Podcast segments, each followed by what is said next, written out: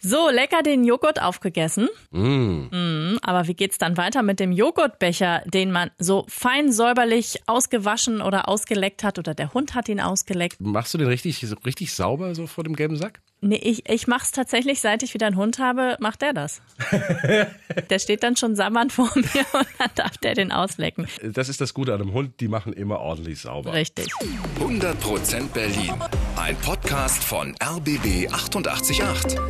Zusammen mit dem Berlin-Portal Berlin, ich liebe dir. Hier sind Müllmann Tim Koschwitz und die, die den Müllwagen fährt, Jana Schmidt. So, so kann man es doch machen. Ja. ja. Wir gucken für euch hinter die Kulissen in dieser Stadt, erzählen Fakten, die ihr vielleicht noch nicht wusstet. Heute gucken wir uns den spannenden Weg des Mülls an. Was passiert eigentlich damit, wenn der Hund mit dem Joghurtbecher fertig ist? Wir haben mit einem Müllexperten von der BSR gesprochen und hüpfen jetzt gemeinsam mal von Tonne zu Tonne.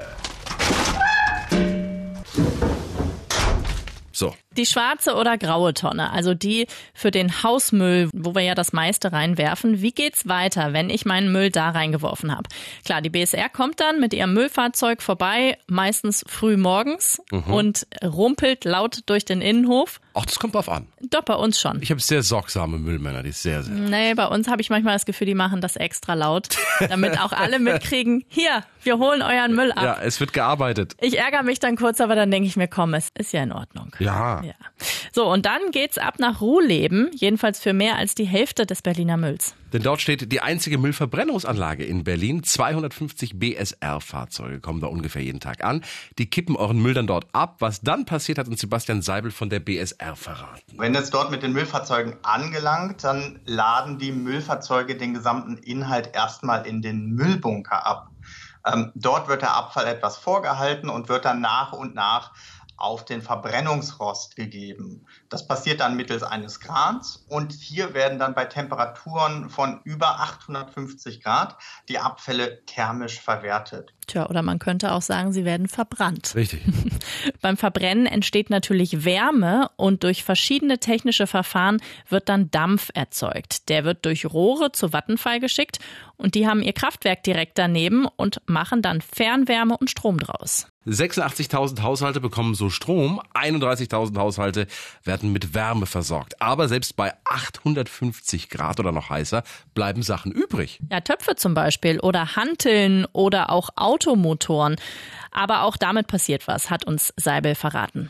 Ja, da entstehen die sogenannten Verbrennungsrückstände oder auch Schlacke genannt. Wir können zum einen Metall daraus zurückgewinnen. Das sind etwa 30 Kilogramm pro 300 Kilogramm Schlacke. Und die Schlacke selber wiederum, die kann beispielsweise im Straßenbau eingesetzt werden oder in der Deponieabdeckung eingesetzt werden. Also wird alles irgendwie verwertet. Kommen wir mal zur nächsten Tonne. Ja, ihr habt's gehört, das war natürlich die Biotonne. Richtig. Das Mittagessen, das äh, ihr oder eure Kinder nicht aufgegessen haben, das kommt da rein. Die Bioabfälle kommen dann auch nach Ruhleben, aber in eine andere Anlage, in die Biogasanlage. Da sortieren Maschinen dann erstmal den Müll, Magneten ziehen zum Beispiel Metallteile raus. Und dann kommt alles in ein großes Silo und dann bekommen Bakterien zum Einsatz.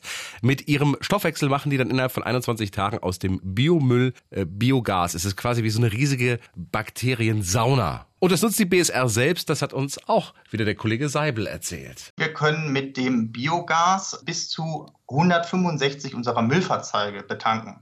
Dadurch sparen wir dann jedes Jahr rund 2,5 Millionen Liter Diesel und insgesamt mit der gesamten Verwertung des Bioabfalls mehr als 9000 Tonnen CO2 jedes Jahr ein.